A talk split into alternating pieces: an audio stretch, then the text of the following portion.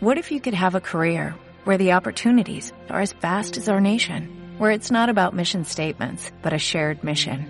At U.S. Customs and Border Protection, we go beyond to protect more than borders, from ship to shore, air to ground, cities to local communities. CBP agents and officers are keeping people safe.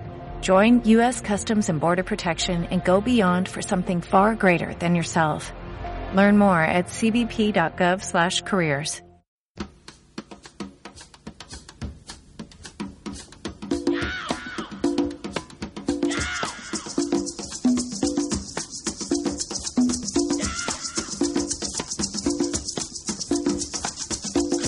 Saludos y bienvenidos a una nueva entrega de Simpatía por la Industria Musical en Subterfuge Radio. Ya sabes, el programa en el que nos hemos empeñado en reivindicar la experiencia de profesionales relevantes del sector con un poco de nostalgia, pero con mucha perspectiva de futuro, para que estos testimonios sirvan de enseñanza a generaciones presentes y venideras. Que Simpatía por la Industria Musical se convierta en el Bademecum de las vivencias profesionales de personas irrepetibles. En el estudio Alfonso Santiesteban de la calle Almirante, hoy recibimos a una mujer que ha sabido, como pocos, desarrollar una carrera férrea en un mundo que ha pecado de machista en formas y fondo y que ella ha combatido de manera activa, derrochando clase y actitud.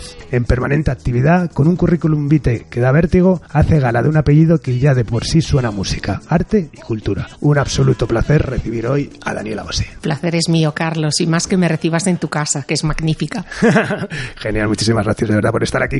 Bueno, bienvenida, la verdad es que es un placer recibirte en Subterfuge Radio como amiga de la casa y como profesional a la que admiro. Te lo agradezco. Bueno, en primer lugar, inevitable, me gustaría que nos dieras unas trazas biográficas con las que personalmente tengo un poco de confusión. Creo que has vivido siempre en España, pero tienes ese acento italiano permanente.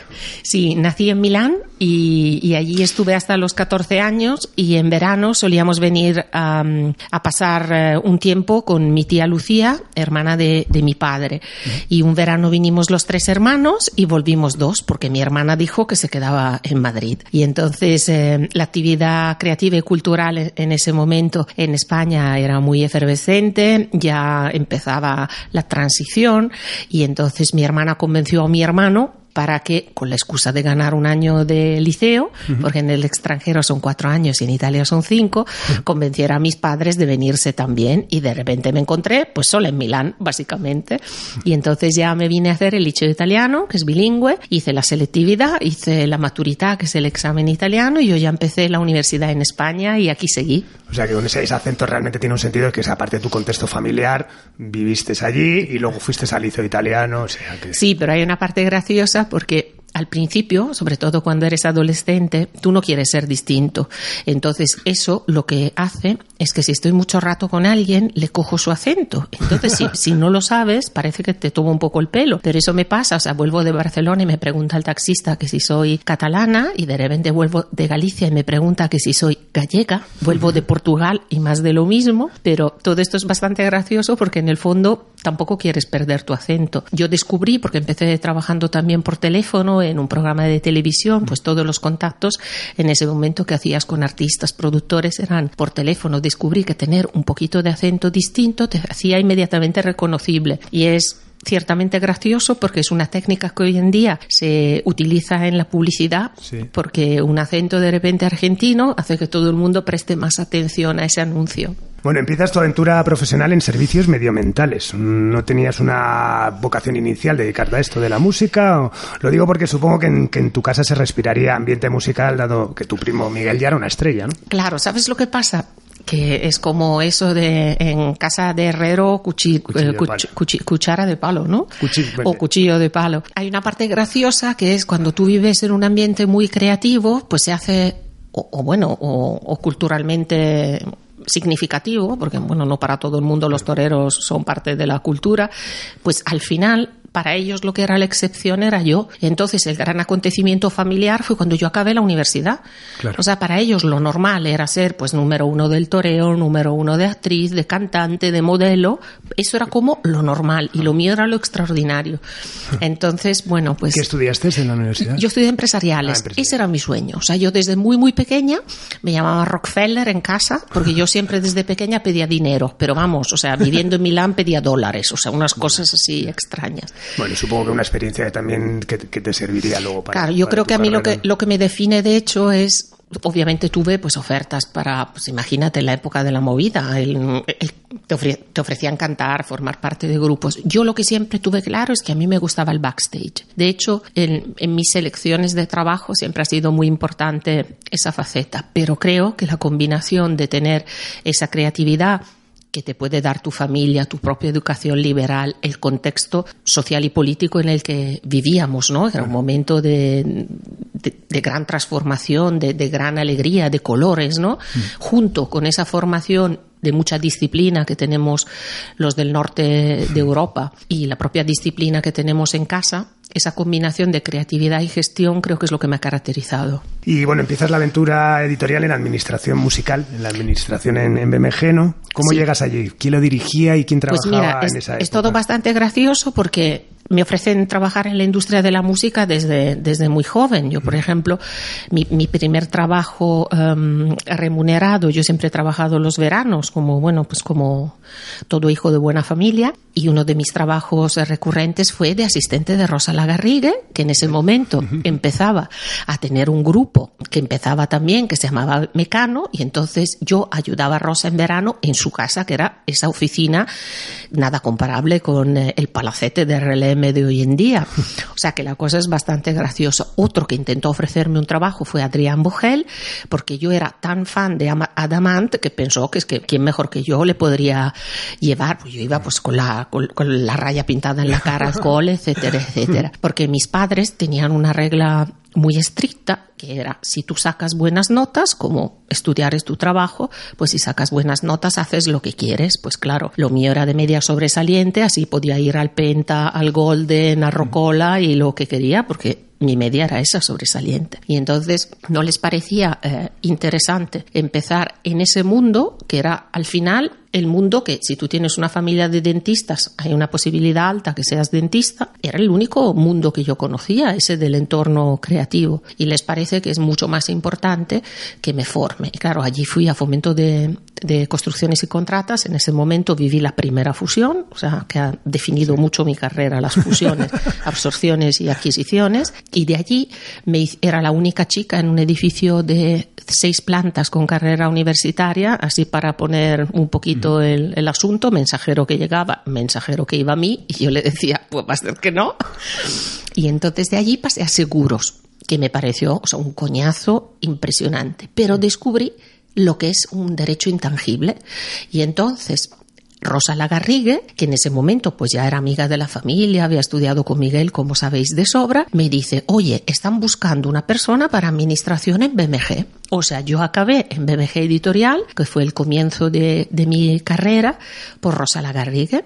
Y allí, al poco tiempo, un señor que también ha sido citado por José María Cámara en su entrevista que se llamaba Paco Vestar, Paco Vestar vuelve de México a llevar la multinacional Polygram. Y tiene una visión que en ese momento no tenía nadie porque todo el mundo básicamente se cambiaba de una compañía a otra, o sea, sigue siendo algo bastante endogámico, pero en esa época era, vamos, era tremendo. Y entonces él llega y la idea que tiene es que quiere todos los eh, jefes de divisiones, o sea, los directores generales de las divisiones, porque en ese momento estaba cine, vídeo, música, editorial, quiere que sean gente joven y me, me llama. ¿Cómo me conoce? Pues de aquellos veranos que yo trabajaba de asistente de Rosa Lagarrigue y él era el abogado de, de, Mecano de CBS en ese momento, pues tuvimos un encuentro donde había una serie de números que no le salían pues yo allí en ese momento lo resolví y entonces él siempre se acordó de mí, siguió mi carrera y fue el que me llamó de BMG y fui la directora general más joven de la industria. Estás adelantando, o sea, vamos a intentar. claro, eh, quería saber un poco también, eso que nos describieses un poco cómo era ese primer BMG, que me, imagino sería tu primera escuela de, pues la música, ¿no? Antes de que Paco Bestar te, Pero Paco fue antes. Ah, vale. No, no, o, sea, o sea, Paco, Paco me rescata de BMG. Por eso, BMG. BMG está integrado en la Avenida de los Madroños, me imagino, con RCA, con Ariola y con todo. ¿Quién le dirigía en esa época? La, directora de BMG en esa época era Carmen López. Yo llego por sugerencia de Rosa Lagarrigue, que sabe, pues sabe de mí, trabajaba con ella los veranos y entonces voy a ocupar el puesto de Administration Manager, que es un mm. puesto importante para conocer una editorial, porque al final, como es derecho intangible, que es lo que venía haciendo en la, en la empresa de seguros, pues tienes que acostumbrarte a que los derechos de autor no tienen esa materialización tan lógica que mm. tiene un artista, una canción, un álbum, son carreras mucho más lentas y el kit de la cuestión es saber gestionar el copyright, que es una base de datos, y los royalties, que son los flujos de dinero. Para alguien profano, y antes de que sigamos avanzando, que me parece el punto, ¿qué es para ti un editor? ¿Cuál es la función de una editorial en la cadena, la, cadena artística? Digamos? Para mí un editor es aquella figura que yo intenté impulsar porque en mi época la figura editorial estaba mal vista, todo el mundo pensaba que era como un parásito, o sea, que a la vez que firmaba un artista un contrato discográfico, pues ahí que le colaban el contrato editorial. Y entonces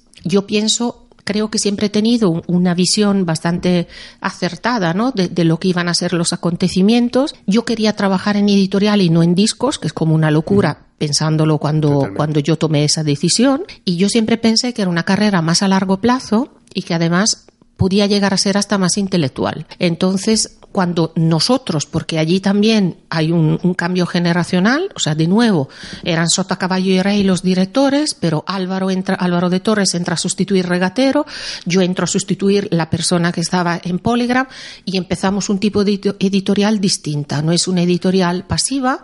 En mi caso, además, Philips, que era el dueño de Polygram, en una operación económica mm, decidió vender el catálogo editorial nacional Canciones del Mundo a Warner, o sea, pasó a ser de, de Álvaro, yo me encontré que tenía que comenzar desde cero casi un catálogo local, o sea, internacional, por supuesto que había habido grandes adquisiciones. Y allí es cuando yo descubrí, para mí en ese momento, que no tenía ninguna justificación, yo estaba convencida que iba a tener más valor. Y, y que el editor podía hacer mucho. Sobre todo piensa que toda mi carrera ha, se ha desarrollado en épocas de crisis, o sea, yo no he vivido esos momentos bollantes que contaba Rosa Lagarrigue o los que contaba José María Cámara de millones por aquí, convenciones en Hawái, nada, o sea, lo mío ha sido pues una crisis detrás de otra y una fusión detrás de otra. Entonces, yo descubrí, y eso, por ejemplo, pues eh, tuvo una, una, materialización muy evidente a lo largo de mi carrera en, en, Polygram, que luego pues tuvimos fusiones, adquisiciones y acabó siendo universal. Yo creé un catálogo nuevo y hubo un hito que fue un programa que se llamaba Operación Triunfo, llega a España, programas parecidos, todos los había eh, firmado Universal en el entorno europeo. En España no lo ven porque no lo identifican como ese tipo de programa con un formato tal vez más internacional que había habido.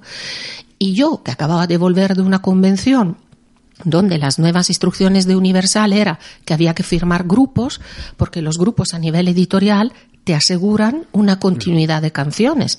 Porque claro, si tú firmas a alguien que compone canciones de vez en cuando, pues para un artista, no tienes esa, esa seguridad, ¿no? De que vas a tener siempre los álbumes que ese artista tiene como autor. Y llego a la oficina, les digo a todos, nuevas instrucciones, hay que firmar grupos, sí, sí, sí, sí. Y a los cinco días les llamo a todos y les digo, bajo mi responsabilidad, no vamos a firmar ningún grupo, todos diciendo, estás vuelto loca. Y yo digo, es que hay un programa que se llama Operación Triunfo, que a mí ese me interesa mucho. Pues me interesa mucho tanto que es que yo lo vi y coloqué canciones en 11 millones de soportes. Y eso generó que hubo un año donde la editorial, que es un mico respecto a las discográficas, yo que sé, seis personas nosotros y a lo mejor 60 en las discográficas, dimos más beneficio que la discográfica. Porque claro, yo tenía canciones en, en todos los discos que más vendieron. Sí, no, no, es, es ese momento. También, yendo un poquito, porque te estás acelerando. eh, yendo un poco a lo, de lo del editor, que me parece que si tienes mucha razón, yo creo que el editor era como una figura que, que tenía muy poca visibilidad, ¿no? Antes de que llegue, antes de que llegues tú, que llegue Álvaro. De hecho, tú sabes que, por ejemplo, yo empiezo, yo edito mi primer disco, eh, publico mi primer disco en el 90, un single tal esto, y yo no tenía ni idea de lo que era una, una editorial hasta que Álvaro de Torres me dice, Carlos, tú tienes que regularizar esto, tal. Le dije que es una editorial. Te digo por eso, porque también como, como intento que, que, simpatía por la industria musical no sea solamente un ejercicio de nostalgia, me, me gusta también ese, ese, aspecto pedagógico y tú que te dedicas también a, a dar clases, como, como yo también en, en algún momento, eh, sabes que al final es el gran desconocido, ¿no? Claro, yo creo que... Eh, la parte buena que podía aportar a un editor no existía y no era conocida y la parte mala ya se había hecho muy patente. O sea, a lo largo de, la historia que ha podido tener Álvaro, he tenido yo, pues de repente, claro, llegaba gente que te contaba peripecias negativas, pues como haber firmado el 50% de sus derechos, que es lo máximo que puedes ceder, a cambio de nada. Mm. Entonces yo, por ejemplo, decidí una serie de pedagogía y una serie de de hábitos que se tenían que tener en cuenta en la editorial, donde uno era eh, la llamaban la vomitona de Daniela, o sea, si tú querías firmar conmigo sí o sí, yo te iba a leer entero el contrato y te lo iba a explicar párrafo por párrafo, porque había ido leyendo declaraciones de artistas de yo no sabía lo que firmaba y yo pensé, eso yo no quiero que me pase. O sea, si luego tienes un problema, porque sabes que al final es muy personal la relación en el mundo editorial, en el mundo discográfico, que sea por eso, porque de repente le cae mejor a Álvaro, Álvaro le paga más. Eso me parece bien, es parte del negocio. Pero que alguien piense, que es que le has engañado, me parecía terrible porque, bueno, yo tengo mi ética y siempre la he llevado a rajatabla. Y también me parecía muy importante explicarles lo que en las propias discográficas no sabían, que era cuál es la diferencia entre ser artista y autor. Entonces yo les regalaba junto con el contrato una carpeta que tenía un divisor en el medio y en aquellos casos donde eran artistas y autores les decía, mira, esta parte de autor es tu plan de pensiones y esta parte de artista son los beneficios inmediatos. Y entonces pues les explicabas por qué tenían que registrar las obras o a los grupos, que está muy bien esto de repartirlo todo entre cinco, pero piénsatelo bien, porque el día de mañana a lo mejor uno de esos cinco sale del grupo, realmente no compuso nada y tú esa canción ya no la puedes mover. Y es un, ejercicio que hay que hacer constantemente. Sí, que, bueno, que desgraciadamente todavía no, no, no, ha fraguado porque, porque es nuestro día a día. Y otra cosa que, hice como editora fue también em, explicarles la, la importancia de, de, registrar las obras, la importancia de saber lo que haces con ellas, porque al, al final es, es parte de tu patrimonio. Claro. Y antes de que lleguemos a, Universal, que es el, tu momento de esto, en, volviendo un poco a la época Poligram, ¿no? Eh, que ahora ya nos has contado un poco del tema de, Operación Triunfo y tal, pero ¿cómo era la compañía? Porque en ese momento, claro, eran varias compañías, estaban... Claro, nosotros teníamos varios sellos. O sea, yo entro a llevar lo que en esa época es ediciones musicales Polygram, igual que la editorial BMG se llamaba Ediciones Musicales BMG, Ariola, o sea, me refiero, todo era muy, títulos muy nacionalizados que también demuestra que es que como para ponerle algo publishing, nadie hubiese entendido nada. Entonces, eh, en la parte discográfica hay varios sellos cada cual más importante. Está Polydor, está Mercury y está Island y yo en la parte editorial. Y, Paco Bestar en la Paco cúpula. en la cúpula como presidente. Y en ese momento allí también tenemos a vídeo, o sea, la, división de vídeo. Luego enseguida, pues vídeo y, cine se hacen más grandes y se van a otros, otros edificios y nosotros en Suero de Quiñones, allí donde el auditorio, pues eh, en ese edificio muy vertical, pues nos quedamos todos los que somos de la parte de la música. Vale, vale. Y a partir de ahí das el salto a... Bueno, antes, antes a nivel de, de, contratos de autores en, en Poligram, claro, es que mm, ya me lo has dicho un poco, ha sido fue el momento, ¿no? Operación Triunfo, pero ¿tienes algún recuerdo de algún contrato bueno, especial? Claro, es que, es que firmamos un... Bueno, imagínate, o sea, como te decía, hice una, hice una editorial desde la nada, el promedio son 10 años y al final una editorial que no tenía presencia del mercado, la coloqué número 3 en el mercado y además em, eh, hicimos cosas que no se hacían desde em, yo, por ejemplo, pues tengo una anécdota bastante divertida con, con Paco Bestar, porque en esa época todo está muy vinculado al álbum, ¿no? O sea, los contratos son por álbumes, por números de canciones. Y entonces yo de repente le digo a Paco, eh, yo, yo pedí tener un, eh, un reporte local, porque al final me parecía raro explicarle al de Londres, que no tenía ni idea de mi mercado, pues cuánto iba a vender tomatito. Yo pensaba, si yo a este le digo 300.000, se lo va a creer también. Pero claro, le digo 300.000 a Paco y me mete una galleta, ¿no? Entonces me parecía sano desde el punto de vista de la transparencia. Y entonces le, digo a Paco, le paso un importe, un anticipo pues importante en dólares, o sea, era todo como un absurdo para una canción. Y Paco me dice, tú te has vuelto loca. Me dice, ¿cómo es la canción? Le digo, te voy a decir la verdad, que no la he escuchado. Me dice, ¿cómo que no la has escuchado? Le digo, mira, se trata de un error que ha habido en un label copy y yo me he enterado. Hay un artista nuevo que se llama Ricky Martin que lo tiene Sony y Sony tiene toda la editorial. Pero yo me he enterado que hay una canción que ellos se creen que tienen porque en el label copy lo pone, pero que no la tienen. Y claro, yo no puedo preguntarle a nadie más que a ellos que me den la canción. Y entonces levanto la liebre. Y me dice, ¿pero cuántas canciones son? Yo, Paco, que es una. ¿Pero cómo que una canción? Porque yo ya cambié los contratos y a mí por cómo estaba evolucionando el mercado, yo me di cuenta que era mucho más importante tener un single que tener un álbum. Y entonces, pues esa canción, pues acabó estando, pues eh, en el tour de Ricky Martin en Inglaterra, porque yo lo que hice, además ya para complicarlo más, le dije, yo Paco quiero firmar todos los territorios disponibles. Y me decía, ¿pero para qué? Yo que sí, Paco, que sí. Y estaba en el álbum donde el 1, 2, 3 María, etcétera. O sea que fue bastante gracioso Sí, sí, sí, porque ahora, ahora mismo todo el mundo tiene claro el valor de la canción. Hay hasta artistas Claro. que solo sacan canciones sueltas. Pero en esa época era de locos. Sí, sí, sí, sí, hay cabe. A nivel contratos, de hecho, eh, es un, un poco el día a día también que, que- que- que sufrimos, ¿no? Porque, claro, ¿cómo le planteas a un artista una vinculación al contractual, ¿no? Estabas acostumbrado a los álbumes y le- le- le- el álbum, bueno, era fácil de, de concebir, ¿no? La mentalidad del artista, decir, bueno, pues son tres álbumes con dos prórrogas, tal. Pero, claro, ahora les dices eso y dicen, a ver, allí álbum, tengo- álbum, aquí hay tres años, o sea, me estás diciendo que firme 12 años de mi vida contigo, ¿no? Y Ahí- es- es allí tengo otra, otro momento pues de estos míos de visión, que es que yo tengo claro que la editorial no tiene que ser un apéndice de la discográfica, haciendo amigos siempre, ¿no? Y entonces pienso que el primer vínculo del que me tengo que deshacer es el vínculo que el business affair de la discográfica me tabaza en mis contratos. Y lo tengo muy justificado con el gran volumen de trabajo que tienen en la discográfica Claro. y yo que tengo que crear una editorial desde cero, pues mejor me busco mi propio abogado. Esto lo argumento sin tener abogado, claro. Y entonces se me ocurre con Álvaro de Torres, nos vamos a una conferencia de la WIPO, que es la Organización Mundial de Propiedad Intelectual en Sevilla. Y entonces, pues unas conferencias, unas charlas, pero la realidad es que yo pensé, si tengo que hacer un casting de abogados de propiedad intelectual, ¿dónde van a estar todos? Pues en Sevilla. Y entonces en la recepción del hotel, donde estábamos todos, me monté el despachito y fui haciendo el casting. Y entonces allí fue donde decidí que mi abogada iba a ser Olga Díaz, actual business affair de Universal, lo ha sido de EMI, ha sido abogada de Mónica Naranjo y bueno, un montón de Y cosas una más. persona excepcional. Excepcional. me voy a apuntar que la tengo que invitar además. Pues apunta, tiene, apunta. Tiene muchos que, mucho que y entonces con Olga fue un momentazo porque ella tenía esa flexibilidad que ningún abogado me había demostrado y tenía un interés mm, vivaz.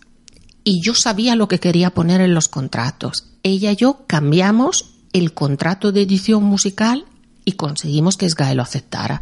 Y a partir de allí ya no te quiero contar, yo verso suelto, porque claro, yo decía, pero ¿cómo no voy a considerar una cara B, un, un extra track que en esa época había de iTunes, o sea, una serie de... El mundo digital, el mundo del MP3.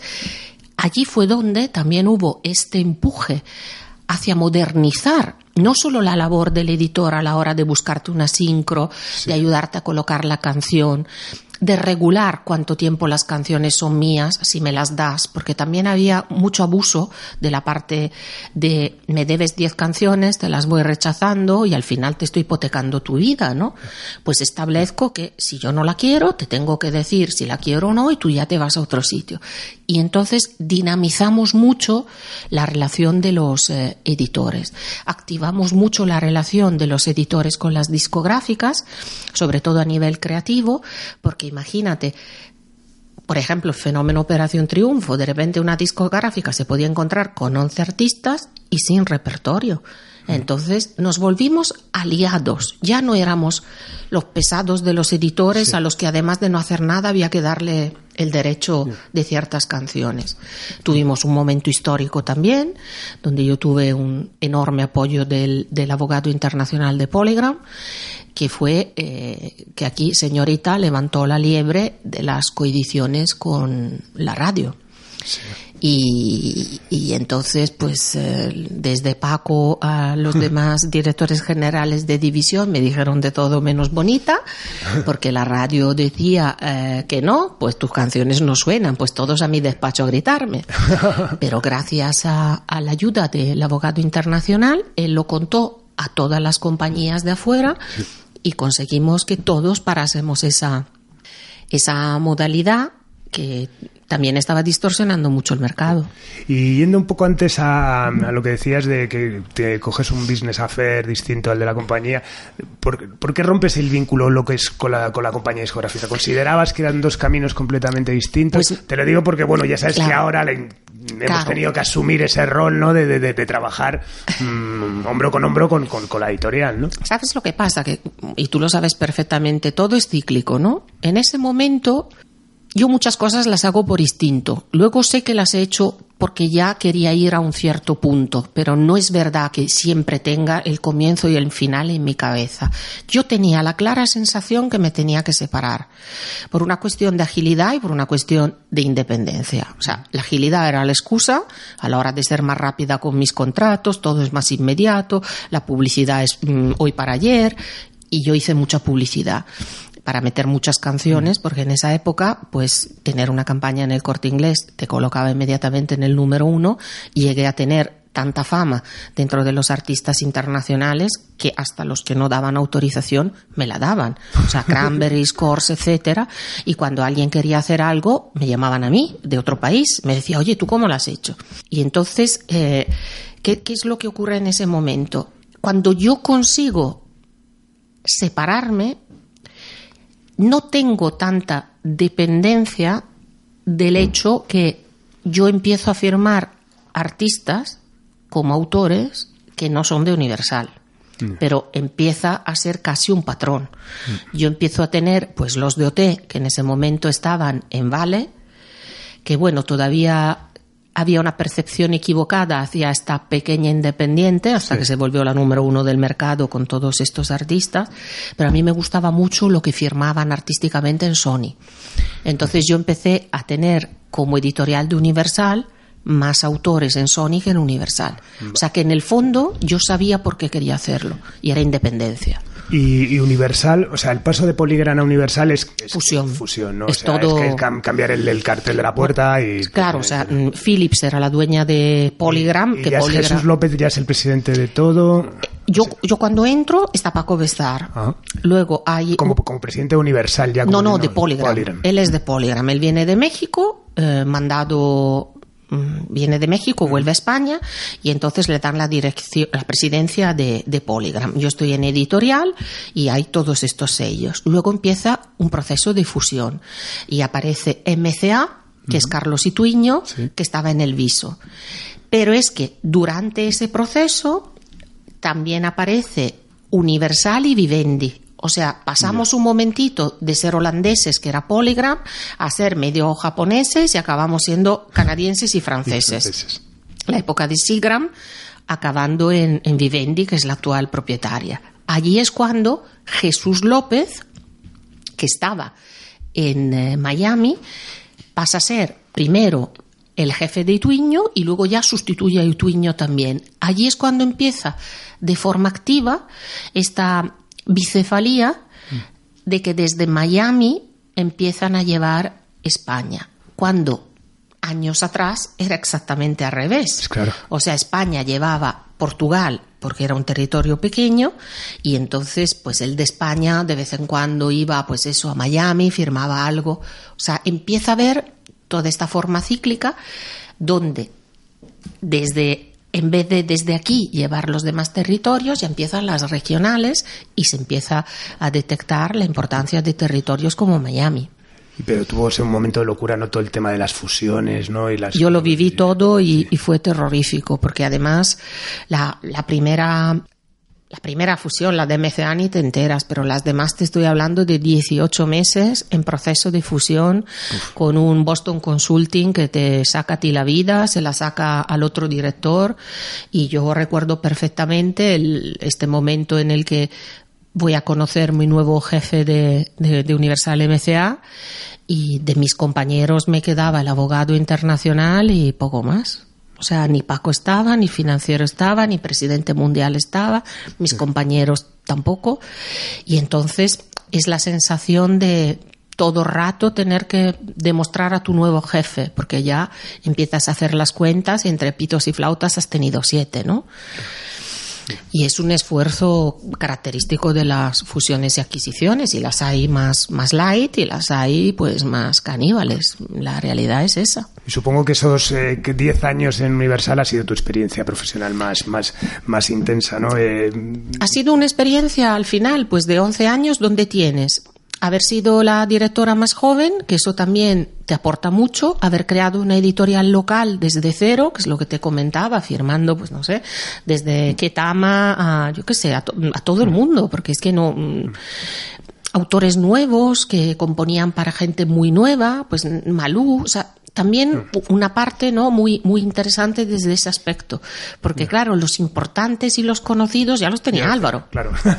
no te decía, te quería preguntar eso, pero bueno, que ya me lo, me lo has contestado, Y- ¿no? De que- qué conclusiones sacas de esos 10 años eh, y de qué te sientes especialmente orgullosa y qué asignatura se quedó pendiente a la hora de. Yo me siento muy orgullosa, o sea, vista pasado de haber colocado una compañía que no existía en el tercer lugar, que es lo que hoy en día se habla mucho, ¿no? De posicionamiento de marca, pues en esa época no se sabía lo que era, pero tú lo hacías a base de esfuerzo. Y de lo que me siento extraordinariamente contenta es que en la última de las últimas fusiones que prescinden de mí, eligen a mi equipo. Y eso para mí es eh, la tranquilidad. O sea, cuando te vas de un sitio o te echan, saber también, ¿no? Que has dejado pues a tus familias y a sus ingresos colocados, a mí me da mucha tranquilidad. Bueno, supongo que fue duro, ¿no? Dejar Universal después de, de 11 años, ¿no? ¿Se tarda en, en asimilar algo, algo así? ¿Te lo esperabas?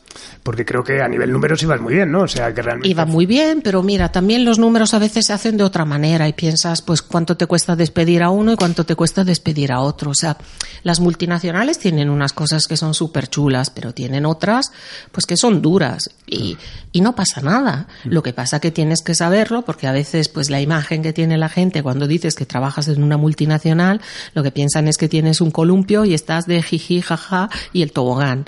No, las multinacionales, pues no son hermanitas de la caridad. Hay cosas que son muy chulas, ¿no? Pues mm, no suelen darte problemas si te corresponde un bonus, te lo pagan. Y otras, pues que son muy duras. Pero allí es la primera vez que los resultados no son digamos que se rompen un poco los esquemas, ¿no? Porque hasta ese momento, si dabas buenos resultados, pues Claro, tenías seguridad. claro. Pero piensa que empieza una crisis, empieza la globalización, empieza a sobrar muchísima gente, porque claro, es gente que hace lo mismo. claro. Y empiezan a pensar que tampoco hacen falta dos para hacer, o sea, que, que Mm. se quede, que haga el trabajo de dos.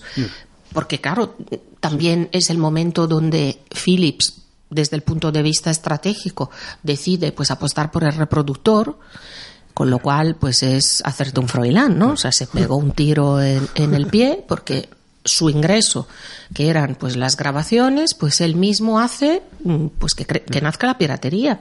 Claro, sí, sí. O sea, pero es un momento donde también yo creo que cuando llega el CD hay un abuso y una codicia por parte de las discográficas y cuando la gallina estaba gorda que podías permitirte prepararte para el futuro, lo único que les interesa es volver a vender este soporte sin aportar nada, sin modificar los contratos a favor de los artistas, se les sigue cobrando cosas que no tienen sentido y lo mismo luego pues se lleva al extremo en el entorno digital. Pero si hubiesen tenido a lo mejor un poco de visión en ese momento y hubiesen empezado a pensar qué es lo que podía venir pues a lo mejor hubiesen tenido unos unas inversiones con más sentido hacia lo que es el mundo actual del streaming, ¿no? Claro. ¿Y el contrato más duro de firmar, quién te ha hecho sufrir más a nivel negociación? ¿Quién me ha hecho sufrir más a nivel negociación? Ay, no sé, es que ha habido tantas anécdotas porque está el típico, yo qué sé, que es que lo tienes que perseguir. A mí me conocían porque llevaba una copia del contrato en el bolso, pues por si el momento bueno era en el after, en el after show en la Riviera.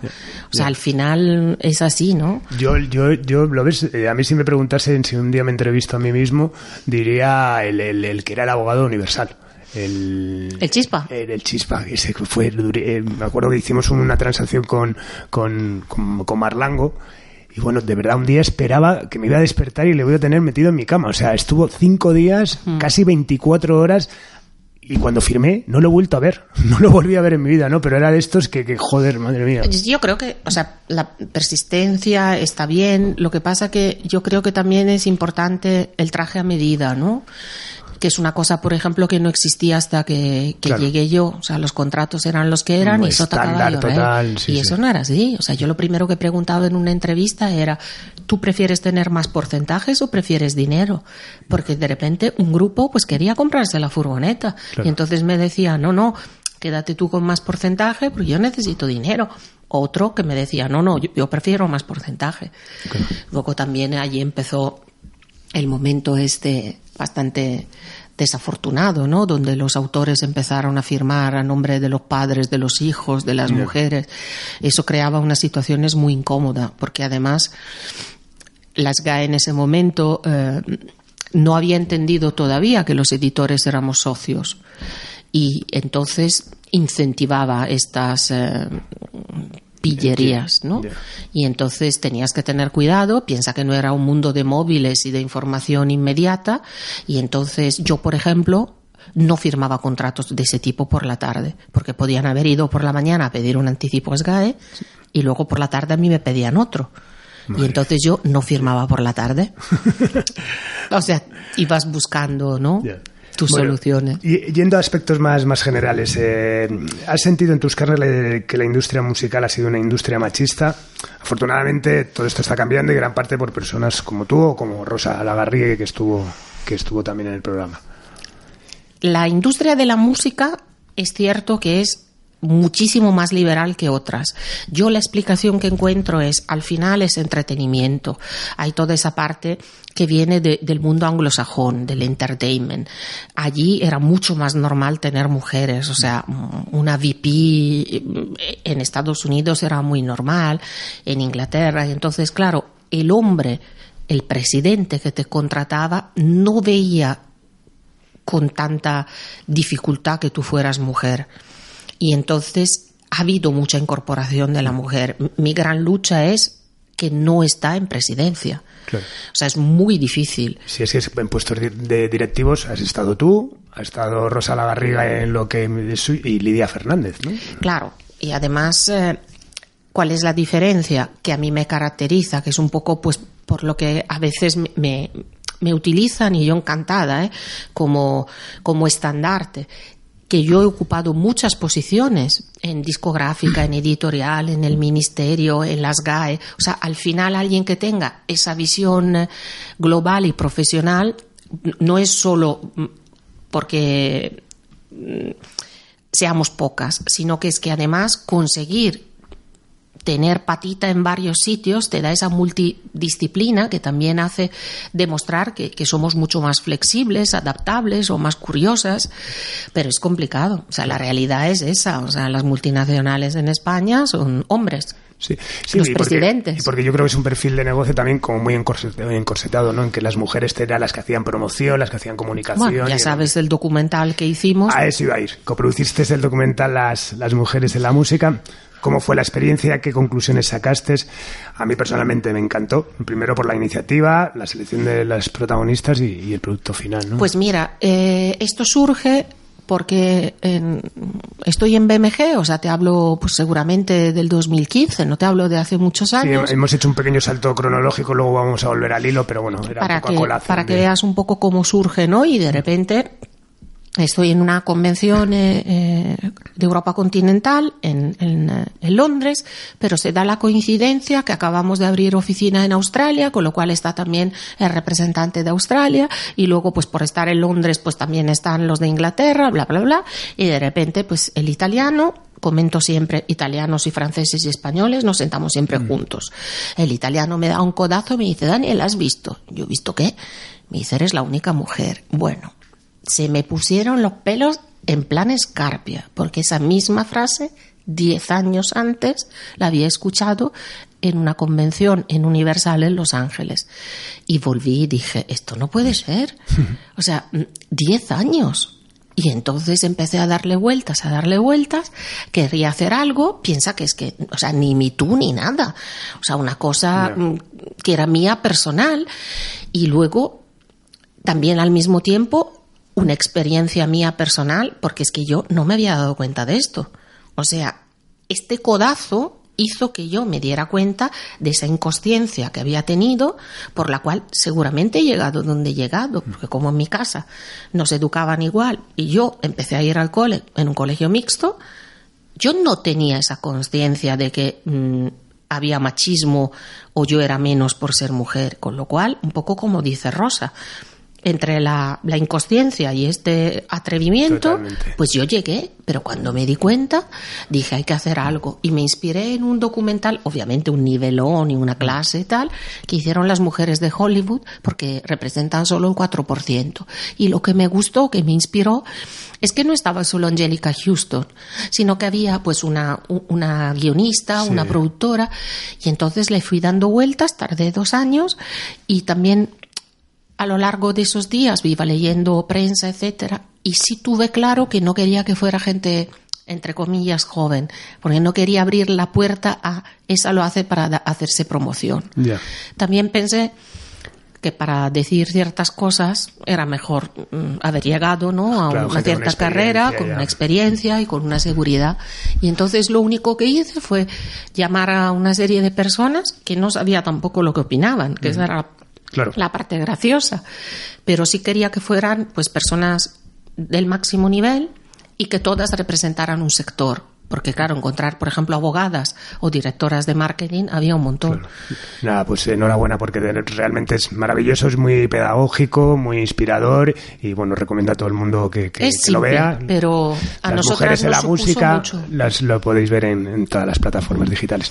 Bueno, en 2008 asumes la dirección de la editorial de Sony. Y supongo ¿no? que años complicados, ¿no? Porque es, es, el negocio está en plena transformación. Bueno, complicado por todos los sitios, porque, claro, imagínate además. Mmm, eh, cámara ha contado CBS BMG sí. y luego Sony BMG y creo que se ha quedado en Sony y yo llego en ese momento donde entro en una compañía que es Sony BMG y, y, cuatro días después es Sony. O sea, de esto que dices, ¿dónde están los japoneses? ¿Dónde están los alemanes?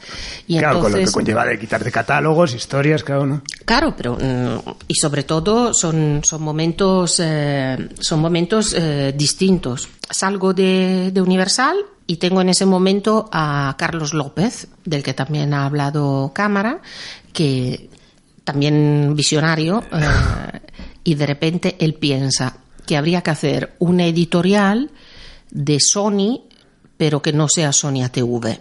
O sea, bastante bueno, locura todo, totalmente. ¿no? Pero la verdad es que el fondo de la cuestión es que él ya se estaba dando cuenta de la importancia del editorial, cosa que a lo mejor no todos se habían dado cuenta.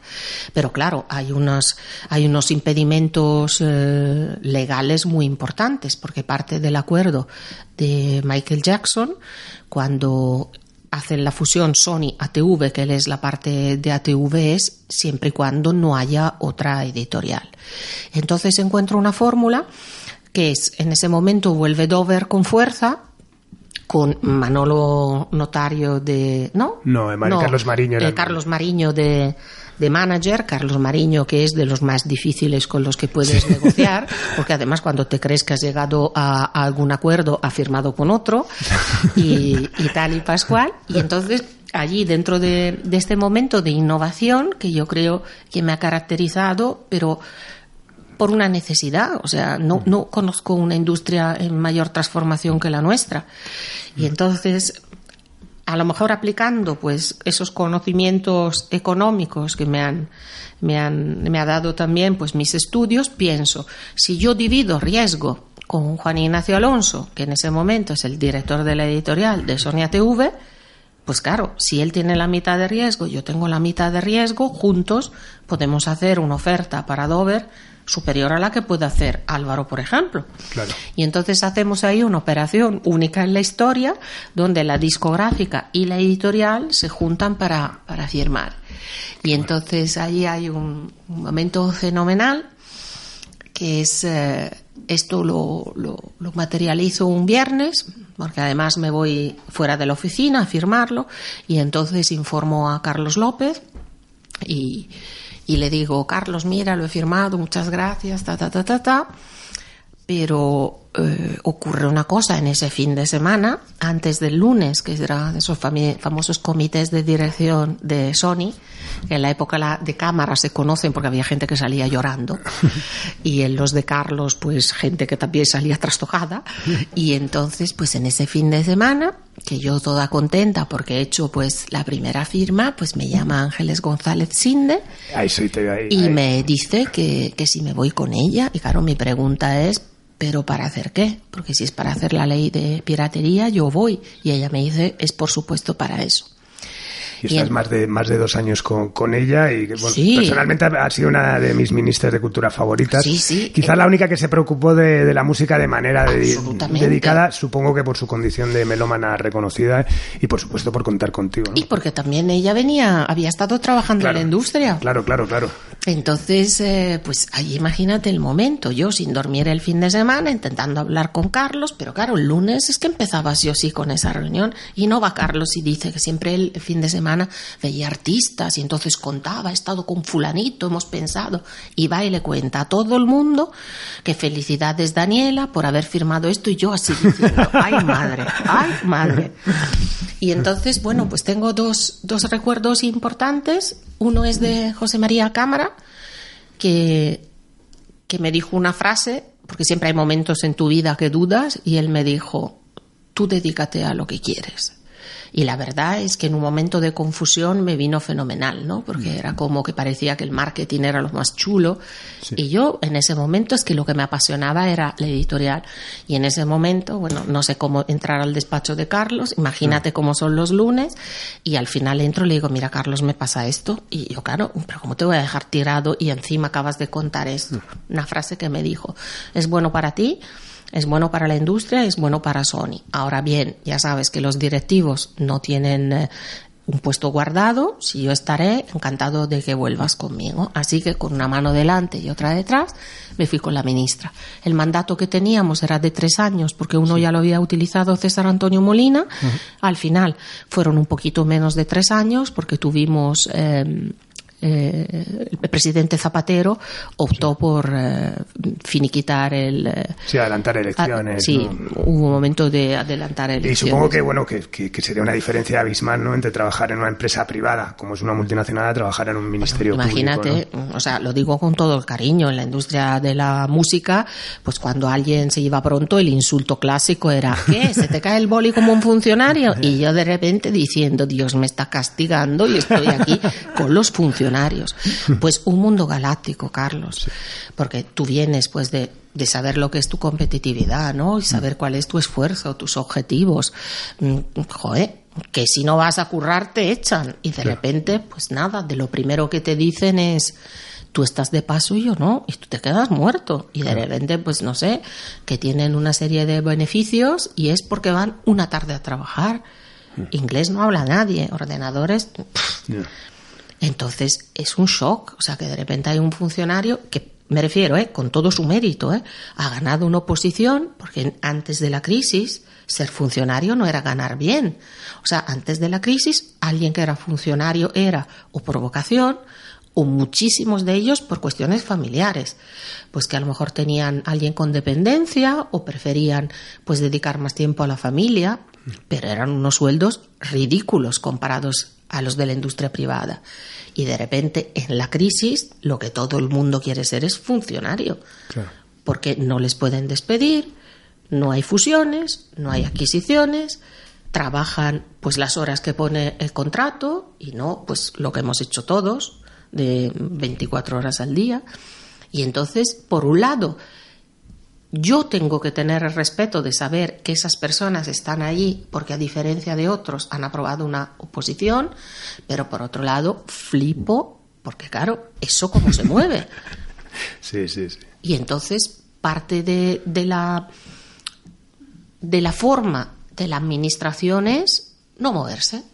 Entonces, si tú llegas queriendo hacer cosas, molestas. Claro. Y esa es la realidad. Totalmente.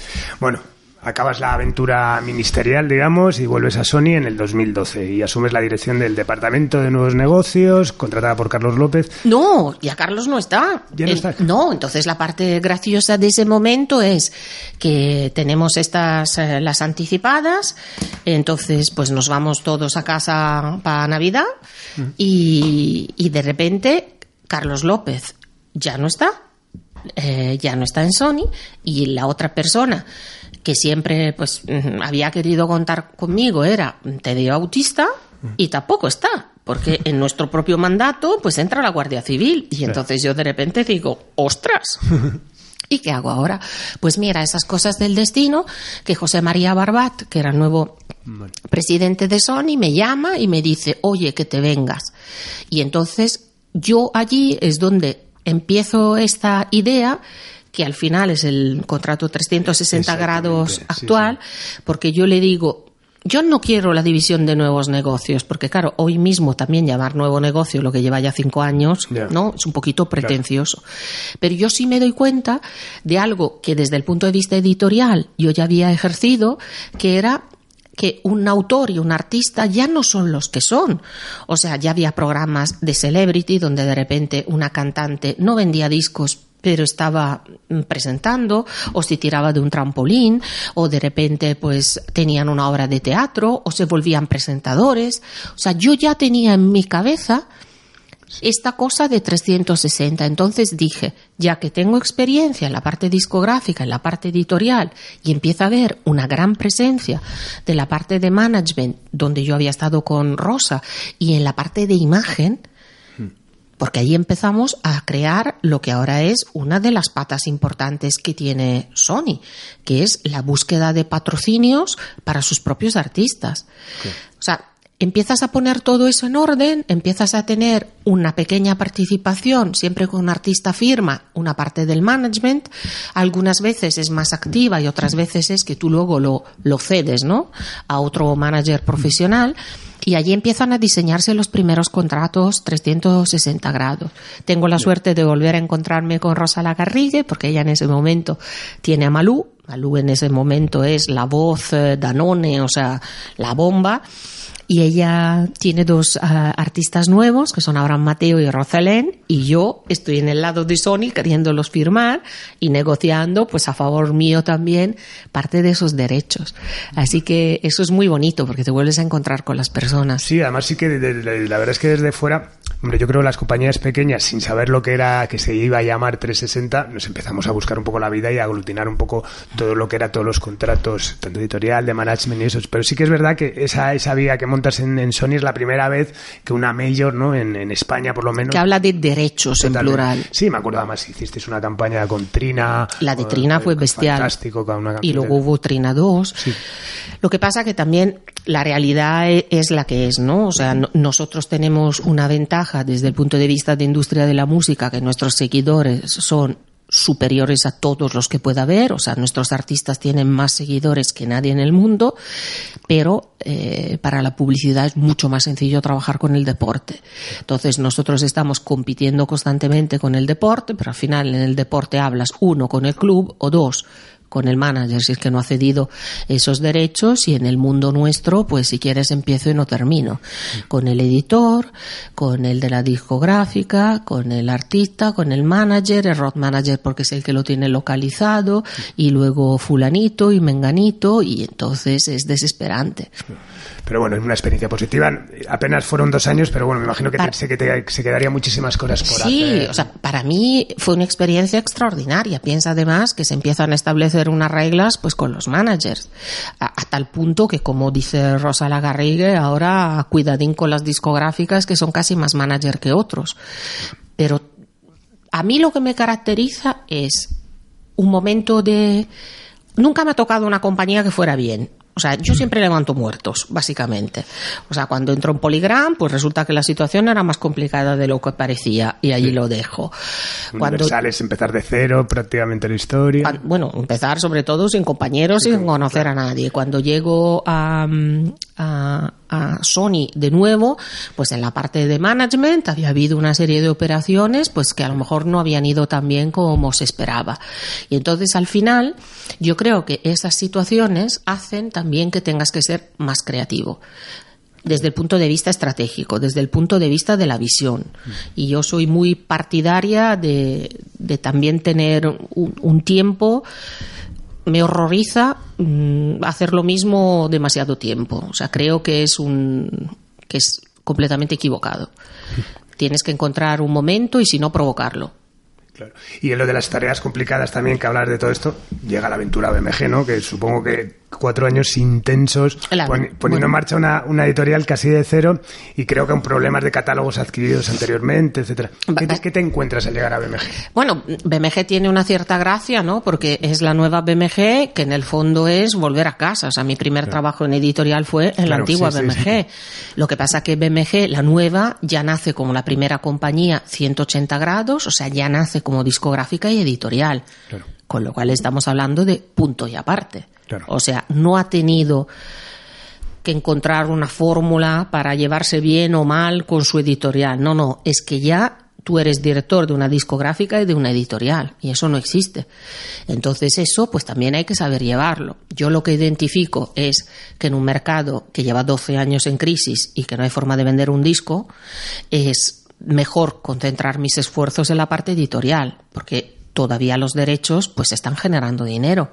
Y entonces allí hago pues eh, pues lo indecible. Mm, una compañía pues que no tenía presencia pues eh, llegó a comprar pues los catálogos del grupo Prisa no que eran los más deseados por todo el mundo. dar la lata en un momento de hago acuerdos, muy potente. hago acuerdos de todo tipo porque porque yo entiendo que hay un mercado distinto y empiezo también a hacer unos acuerdos que no existían porque empieza a haber unos grandes autores que tienen ya sus editoriales desde hace décadas, que tienen un cierto descontento con la labor editorial.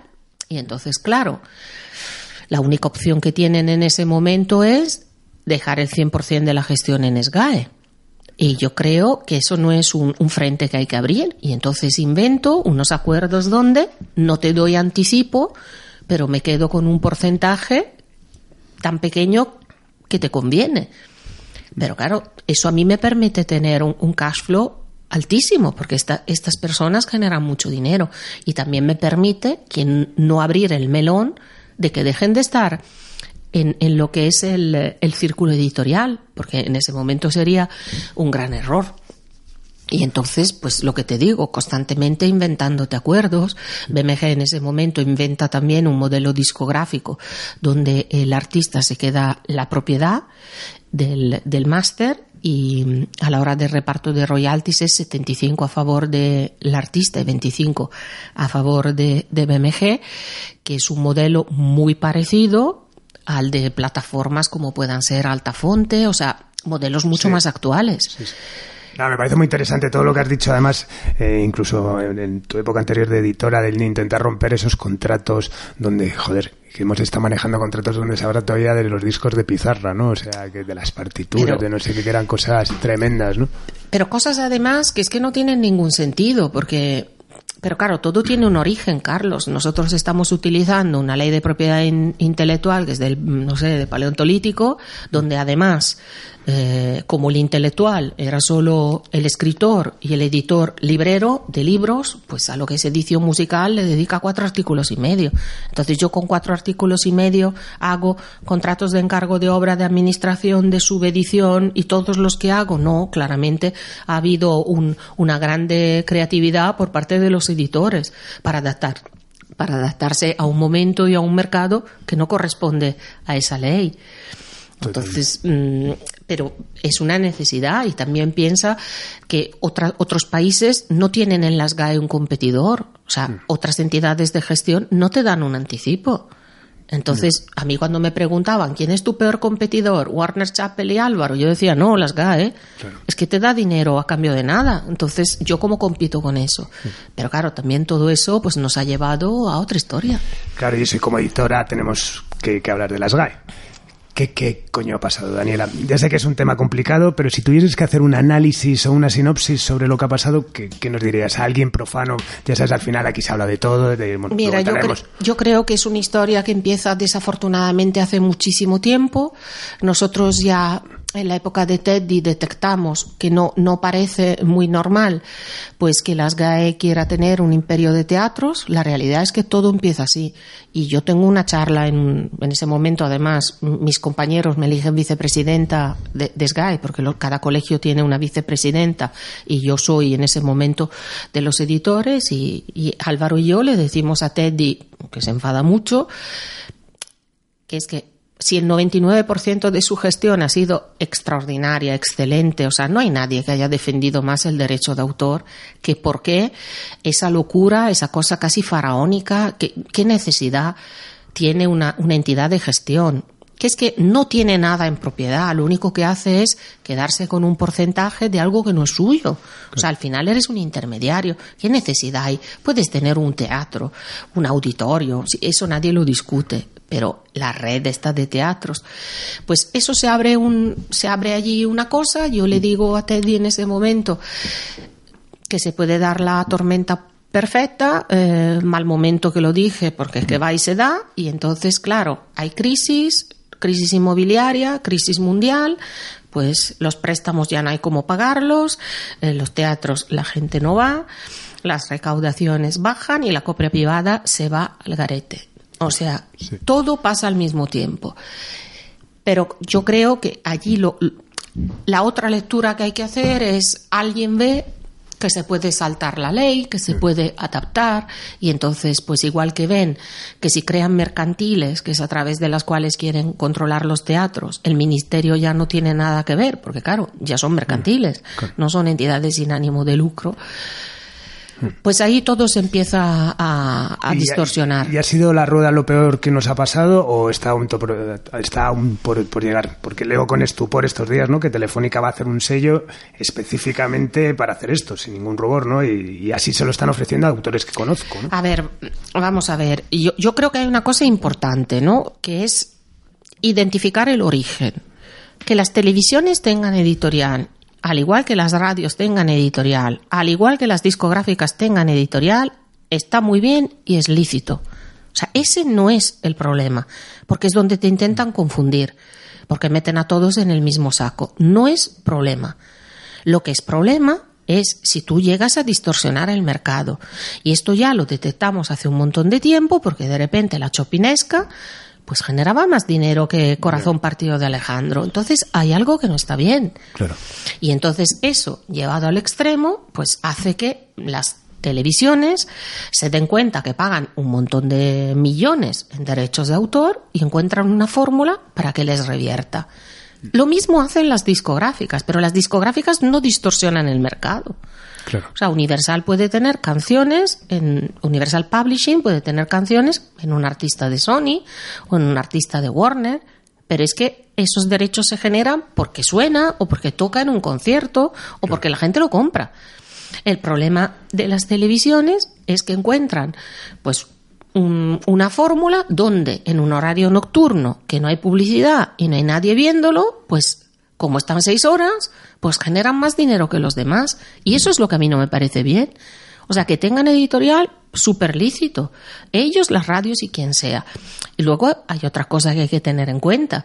Si tú eres usuario de una tarifa, pues a lo mejor no deberías estar en los órganos de gobierno. Y entonces, ¿por qué sí pueden estar las editoriales vinculadas directa o indirectamente con las discográficas? Porque la tarifa del fonograma, o sea, lo que se paga en concepto de derecho de autor, no se decide en España. Si alguien te lo explica así, lo entiendes.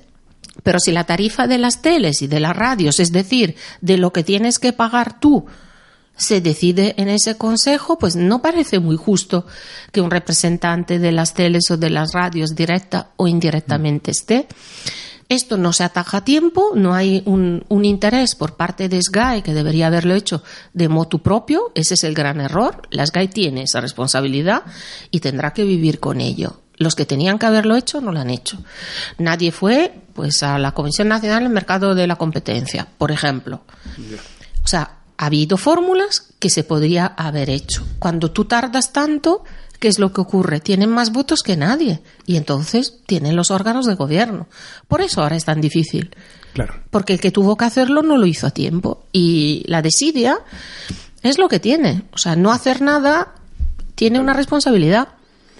Bueno, ¿quién han sido tus referentes dentro de la industria musical? ¿A quién has admirado o admiras? Eh, desde el punto de vista ejecutivo, Sí. pues eh, yo creo que el que no haya pasado por cámara de alguna manera mm, no es parte de esta industria. Cuando cámara se fue a Nueva York nos dejó huérfanos. Y allí es, es una, una verdad como un templo. Paco Bestar le debo pues una oportunidad que nadie hubiese dado a una chica y, y joven y, y permitirme hacer todo lo que he hecho. Rosa Lagarrigue siempre me ha parecido una persona referente.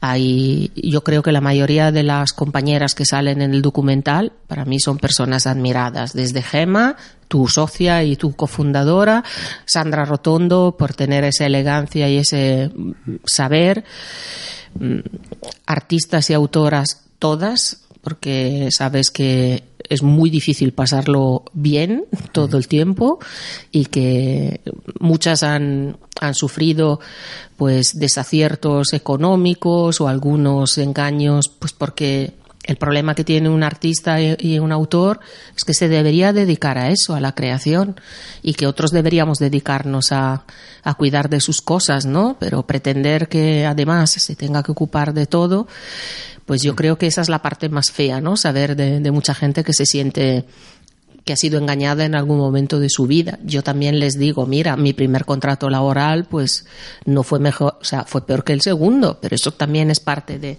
Del aprendizaje. del aprendizaje, ¿no? Bueno, actualmente diriges la Plaza de Toros de Vista Alegre, un espacio fantástico. Ya no lo llamamos Plaza de Vale, Toros, vale.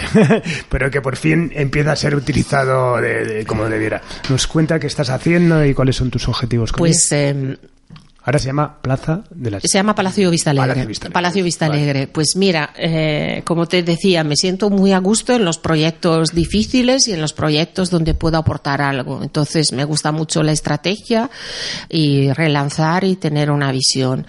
Y en BBG tengo la sensación que ya no puedo crecer. Yo llevo mucho tiempo pidiendo Latinoamérica y la decisión estratégica de la compañía va por otros territorios y yo veo que es que mal encaminada no iba. O sea, todos sabemos lo que ha sido el antes y el después del despacito y, cuáles son las canciones más vistas. O sea, no, no haber identificado en ese momento el mercado latino, pues para mí me limitaba mucho mi crecimiento y entonces pienso que quiero pasarme a plataformas digitales o quiero pasarme al directo, donde tengo unos recuerdos pues eh, de la época de Rosa y de mis veranos que trabajé también de, con Tour Manager y eso.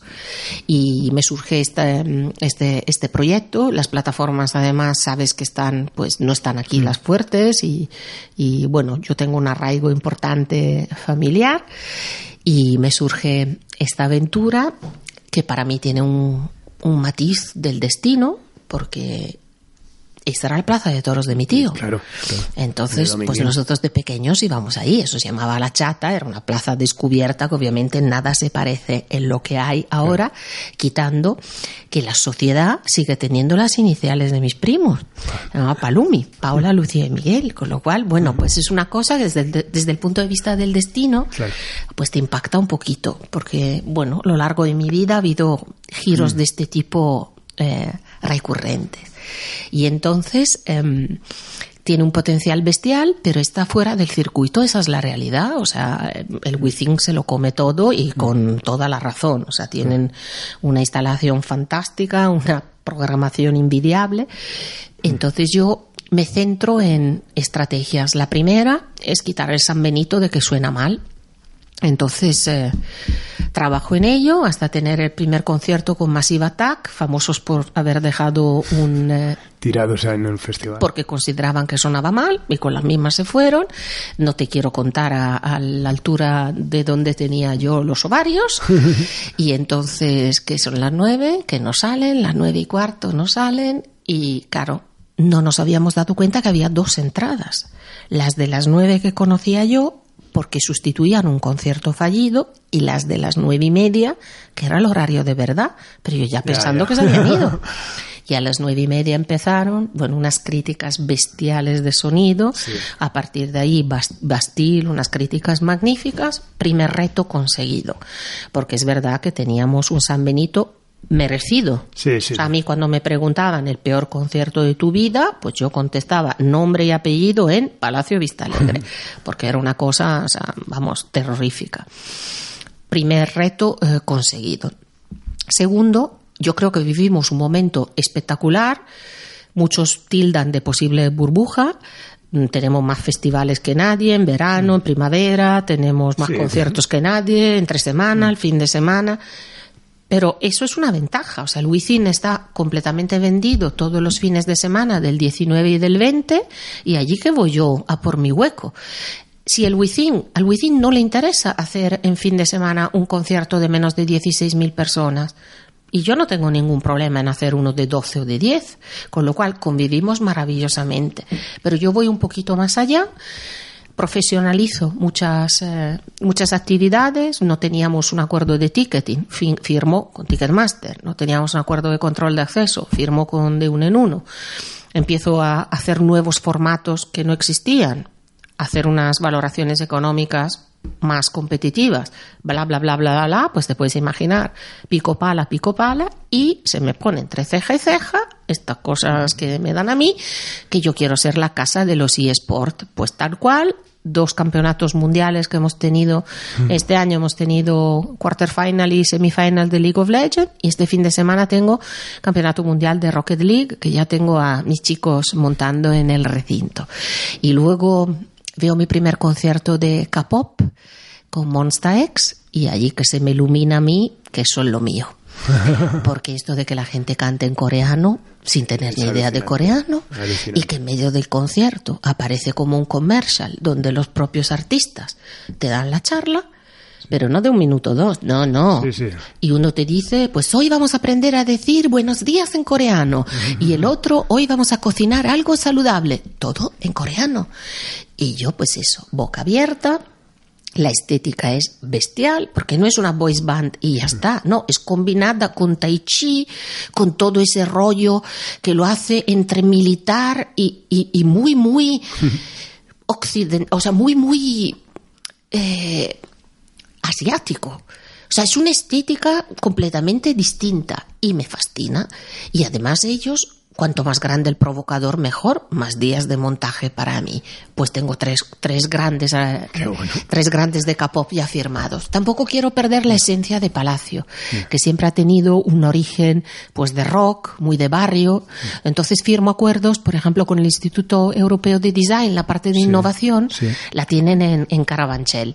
Porque claro, imagínate lo que es el metro cuadrado que tienen ellos en el palacio este Sí, claro. detrás de la Gran Vía y allí tienen las máquinas gigantes de im- impresión 3D.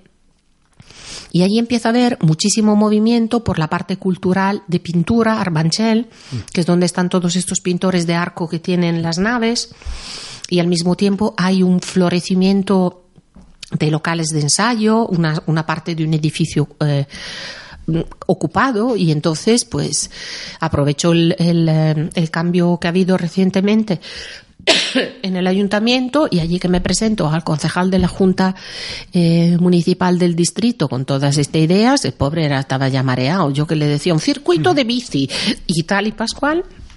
Y entonces creo que tenemos que ser parte de, de lo que es eh, el crecimiento del barrio, o sea, lo que supuso el día que cerraron el actual recinto, que fue el primer gran multiespacio, ¿no? Incorporando un corte inglés en Carabanchel. Yo creo que fueron visionarios incorporando el mercadito municipal de, de Puerta Bonita, o sea, ríete tú de San Miguel y San Antón. Entonces yo creo que podemos ser parte de este, de este nuevo movimiento económico, porque claro, más conciertos hago yo, más se mueve el barrio y, y, tener una relación más abierta. Y esto es lo que me gustaría. Pues nada, me parece súper interesante. Nada, te iba a hacer una pregunta, pero creo que no, que está contestada. Si echas de menos la industria pura y dura y si te gustaría volver en algún momento. ¿Sabes lo que pasa? Es que somos la misma industria y además... Sí, sí, no, hay, las, como lo has explicado además... Hay unas partes muy, muy graciosas, ¿no? Y el, el, directo es parte, porque al final, si un artista no toca un concierto, que es su fuente de ingresos, pues tampoco a lo mejor ha sonado antes en la radio. La mayoría de los compañeros tienen 360 y entonces compañeras y amigas como Marta Comin, pues ahora en vez de estar en el lado discográfico están en Getting. Claro. Compañera y amiga como Maricruz Laguna, pues en vez de estar en el lado de Universal está en el lado de GTS, o sea, sí, sí, sí. la parte de, de management. Claro. Y entonces es muy gracioso porque en el fondo nos estamos viendo los mismos. Qué bien. Bueno, pues nada, tenemos que, ir acabando y bueno, antes de acabar me gustaría hacer un recuerdo a un ser maravilloso al que admiraba muchísimo y quería más, que era tu hermano Simone, que se nos fue demasiado pronto y cuando iba a explotar profesionalmente, creo. Decir que le echamos de menos es una perogrullada, pero ¿crees que la industria española ha perdido directivos de su perfil? Bueno, yo obviamente no puedo ser eh, imparcial porque es mi hermano y además eh, como profesional eh, yo creo que siempre le he admirado mucho y me ha parecido una persona con mucha interés, entereza, ética, muy paciente, eh, muy poco demostrando sus sentimientos. De hecho, bueno, tuvimos una anécdota con ese abogado que tú has citado de Universal. Sí mi hermano trabajaba en ese momento en Mercury y estaba, no, antes de Mercury estaba en explotación internacional y contratan de secretaria a Beatriz, que obviamente no saben que es amiga mía. Y entonces, en ese momento yo estoy entrando en la editorial y, José Luis le pregunta a Beatriz, ¿pero Simón y Daniela son hermanos? Y ella le mira y le dice, sí pero del mismo padre, de la misma madre, por lo distintos que éramos, ¿no? Sí. Yo soy mucho más extrovertida, sí. pasional. Pero mira, eh, claro, yo, yo recuerdo pues a lo mejor tiempos más cercanos, ¿no? Y me ha parecido siempre pues, una bellísima persona y una persona muy amiga de sus amigos. Eh, creo que como yo no le interesa hacer daño a, a, nadie. Yo siempre digo que ser buena persona es muchísimo más esfuerzo que ser mala persona. Pero también José María Cámara ha citado a Aurelio, se fue súper joven, mm. Carlos Juan Casado, o sea, sí. Sí. esto es lo que hay, ¿no? En, en nuestro mundo y en, y en otro, ¿no? Totalmente. Bueno, pues de verdad, Daniela, muchísimas gracias porque ha sido un placer tenerte como profesional de, de, de la industria, como amiga, como mujer, de verdad un, un, lujazo tremendo. Y siento no haber seguido una cronología y no, eso que no me he traído un currículum, porque es que no, no me acuerdo ni va. de la mitad. Lo hemos hecho muy bien, seguro que cuando acabemos se, se, nos ocurren mil cosas más, pero bueno, de verdad, que un placer. Muchísimas gracias. Esta es tu casa y bueno, nada más, con el inmenso placer de haber compartido este rato con Daniela, con el recuerdo a Simone, al que nos hubiese encantado recibir aquí. Nos despedimos desde Subterfuge Radio, desde Simpatía por la Industria Musical, con Robert Martínez a los mandos. Y esta vez nos vamos con una canción de los, de los Tierras Amateur que me parece arte y que se titula El Golpe. Adiós. Adiós.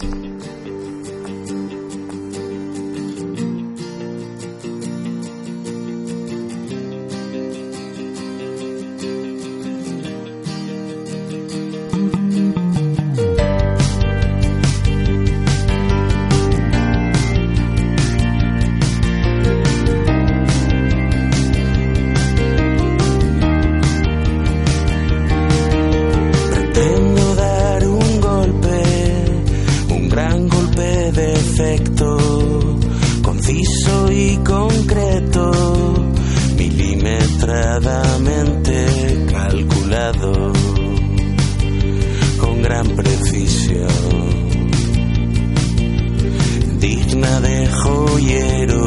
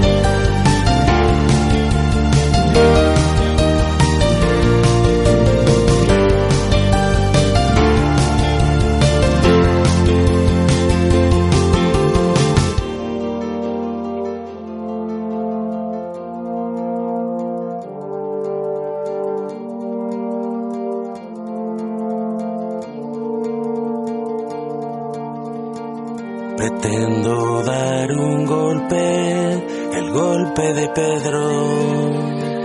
Pretendo dar un golpe nuevo. Será perfecto ser.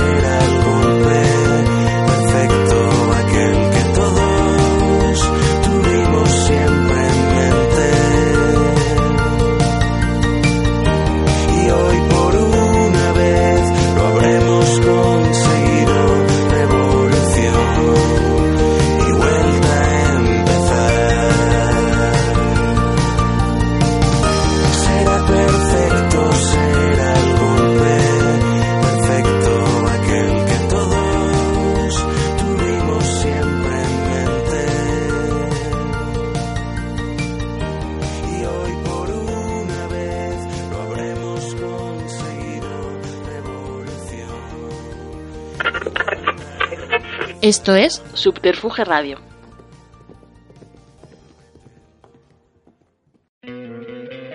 ¿No te encantaría tener 100 dólares extra en tu bolsillo? Haz que un experto bilingüe de TurboTax declare tus impuestos para el 31 de marzo y obtén 100 dólares de vuelta al instante. Porque no importa cuáles hayan sido tus logros del año pasado, TurboTax hace que cuenten. Obtén 100 dólares de vuelta y tus impuestos con 100% de precisión, solo con Intuit TurboTax. Debes declarar para el 31 de marzo. Crédito solo aplicable al costo de la presentación federal con TurboTax Full Service. Oferta sujeta a cambios o cancelación en cualquier momento.